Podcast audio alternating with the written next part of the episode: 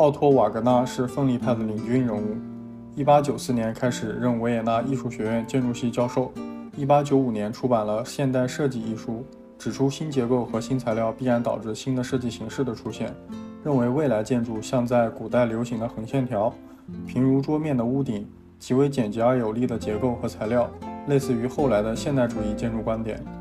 他的代表作品是在1900到1920年设计建造的维也纳新修道院40号公寓，体现了它功能第一、形式第二的设计原则。其他代表作品还有维也纳地铁站和维也纳邮政储蓄银行。